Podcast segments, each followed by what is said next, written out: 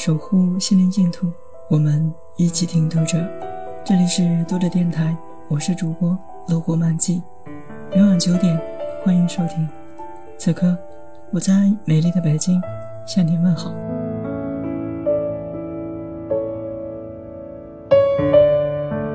人是否知道他必有一死？这一令人不安的想法，只是像一个阴影，在他的意识中一闪而过。他不断躲避着他，不断自慰着，往往用一种期望来自我安慰。反正明天不会发生那种不可避免的不幸，还有时间，还有十年、五年、两年、一年、几个月。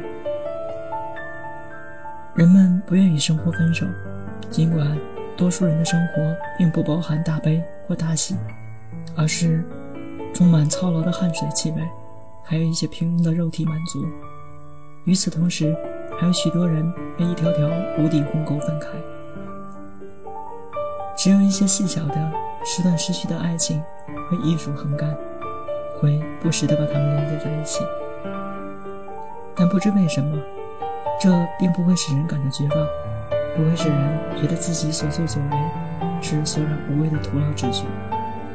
在人的信念中，存在着运动、毅力、活动和激情的推动力；在人的骄傲中，有这样的一种如同观众的兴衰，他相信津津有味的人生影片将会无休止地延长下去。